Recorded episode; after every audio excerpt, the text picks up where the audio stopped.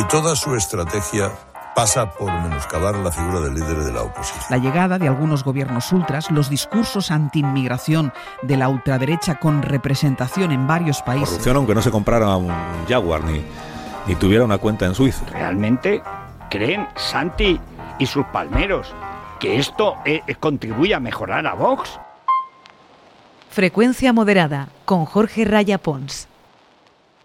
En este lunes 27 de febrero de 2023, las portadas radiofónicas andan divididas. En el caso de Es Radio y Cadena Cope han dedicado más minutos de reflexión y castigo a la noticia parlamentaria del día. Vox formaliza la candidatura de Ramón Tamames con la moción de censura que presenta contra Pedro Sánchez. Carlos Herrera en la COPE vaticina un fracaso asegurado para Vox y un balón de oxígeno para Pedro Sánchez, justo cuando se le acumulan los problemas y los escándalos. La moción es algo testimonial donde lo de menos van a acabar siendo las críticas al gobierno que van de suave, claro sí. Y lo demás, todo el debate accesorio que se va a montar en torno a la iniciativa parlamentaria de la que Sánchez saldrá victorioso sí o sí. Primero porque ganará la votación, porque no pondrá en evidencia los problemas de su gobierno de coalición, que vemos cada día por todos los asuntos, porque el bloque Frankenstein votará como una piña. Y además, miren, la consigna del PSOE ante esa moción es aprovechar la iniciativa para atacar al PP, al que ya le exigen que vote en contra como recurso argumental es muy pobre y difícilmente creíble, pero eso nunca ha preocupado a la gente de la Moncloa. Ellos saben que quien les puede desalojar de verdad de ahí es Núñez Fijo. Y toda su estrategia pasa por menoscabar la figura del líder de la oposición. Y para eso se utiliza cualquier recurso, incluso una moción de censura que presenta Vox. En Es Radio, como ya saben los fieles de este programa, no comulgan con tamames. Federico Jiménez Los Santos ha ofrecido una lectura doble del espectáculo de Vox. Se ha referido, por una parte, sin misericordia, al candidato Tamames. Prestigio. prestigio, ¿quién tiene prestigio? Risto, Meijide tiene prestigio. Hombre, Ramón no ha hecho daño. Hombre, depende. A la humildad, desde luego, se lo, eh, le hace un daño tremendo desde que respira. Pero claro, se junta con Fernando Sánchez Gago al que tengo aprecio, a diferencia de Tamames, que siempre ha parecido un cantamañanas con ínfulas, eh, Fernando tiene cosas buenas, pero tiene otras cosas, tiene un ego casi como el de Tamames, nadie tiene un ego como el de Tamames, nunca. Yo creo que incluso Sánchez allá se andará, pero no lo superará nunca. Y Federico también ha reservado unas palabras a Vox, del que se siente, parece, cada día más lejano. ¿Realmente creen, Santi, y sus palmeros, que esto eh, eh, contribuye a mejorar a Vox. Yo, yo no sé en qué mundo viven. No sé en qué mundo viven. Pero desde luego se están equivocando de mundo. Yo tiendo a votar a Vox, ¿por qué? Yo lo dije en su día, el único que, que, se opuso al asalto a la tumba de Franco. Como yo he sido antifranquista, pues me lo puedo permitir. Los demás tal vez no, pero yo sí. Hay errores que salvan. Pero vamos a ver entonces, si Vox te lo tienes que tomar a broma, porque esto es de broma, entonces ¿quién, quién nos defiende contra la ley de violencia de género que Feijó no quiere tocar? ¿Y quién defiende a la derecha contra la ley de memoria democrática que no toca el Partido Popular? O sea, ¿quién nos defiende a los votantes de centro derecha liberales de lo que el PP no quiere tocar de la izquierda?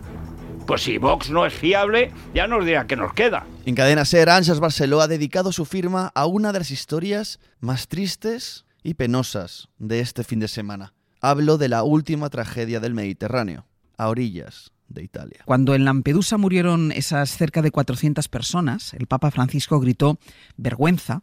Muchos dirigentes políticos europeos se acercaron a la zona dándose golpes en el pecho y asegurando que aquello no podía volver a repetirse. Y no solo se repitió una vez, se ha repetido decenas de veces. Y la última ha sido esta. 170 personas que llevaban cuatro días viajando amontonadas en una bercaza intentando alcanzar la punta sur de Italia cuando muy cerca ya de la costa el oleaje les empujó hacia unas rocas y la barca se partió. Barceló se ha referido también al gobierno de Giorgia Meloni y ha criticado el discurso predominante en materia migratoria, en buena parte o en parte simplemente de la Unión Europea. ¿Qué hace Europa? ¿Qué se ha hecho? Desde 2013. ¿Dónde está la iniciativa para que sea Europa quien encuentre la solución?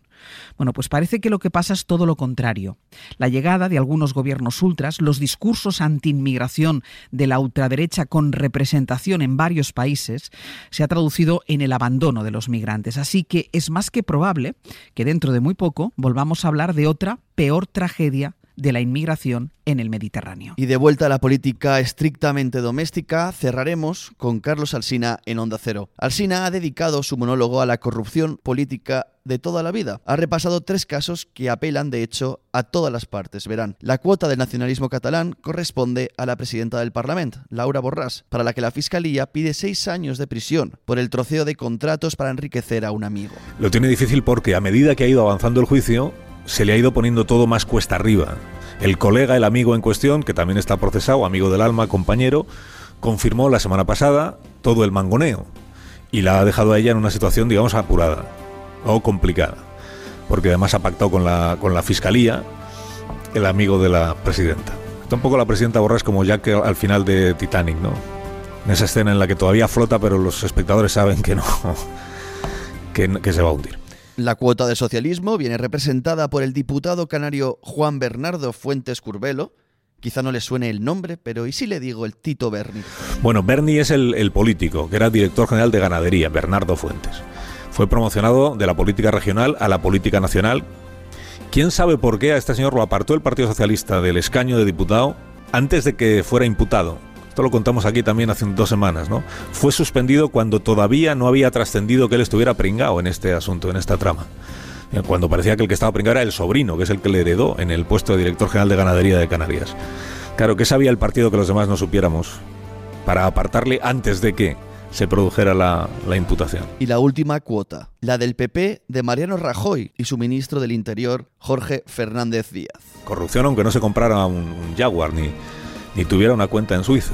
Justo por eso, este caso de Fernández Díaz sabe que la Fiscalía el, el viernes ya confirmó que le pide 15 años de prisión por el caso de la Kitchen, justo porque no se enriqueció él.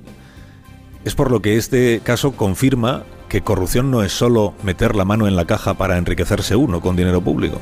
Corrupción es también, por ejemplo, meter la mano en la caja para pagar el espionaje ilegal al contable de un partido político para sabotear un procedimiento judicial, que en eso consiste básicamente la Kitchen.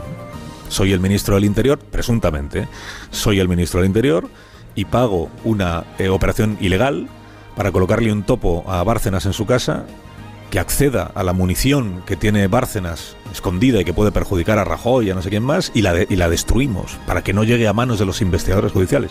Esto es la Kitchen. Aquí dejamos por hoy Frecuencia Moderada, el podcast con todo lo que se perdió por solo escuchar a su locutor de radio favorito. Tenga un feliz lunes. Volvemos mañana.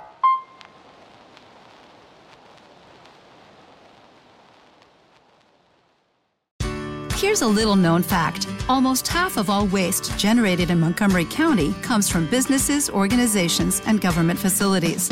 Reducing the amount of waste in your workplace will have a positive impact on our environment. It can also save you money on your disposal costs. Reducing waste and recycling at your business is easy to do and is the law in Montgomery County. Make it your business to recycle right. Learn more at montgomerycountymd.gov slash recycle right or call 311.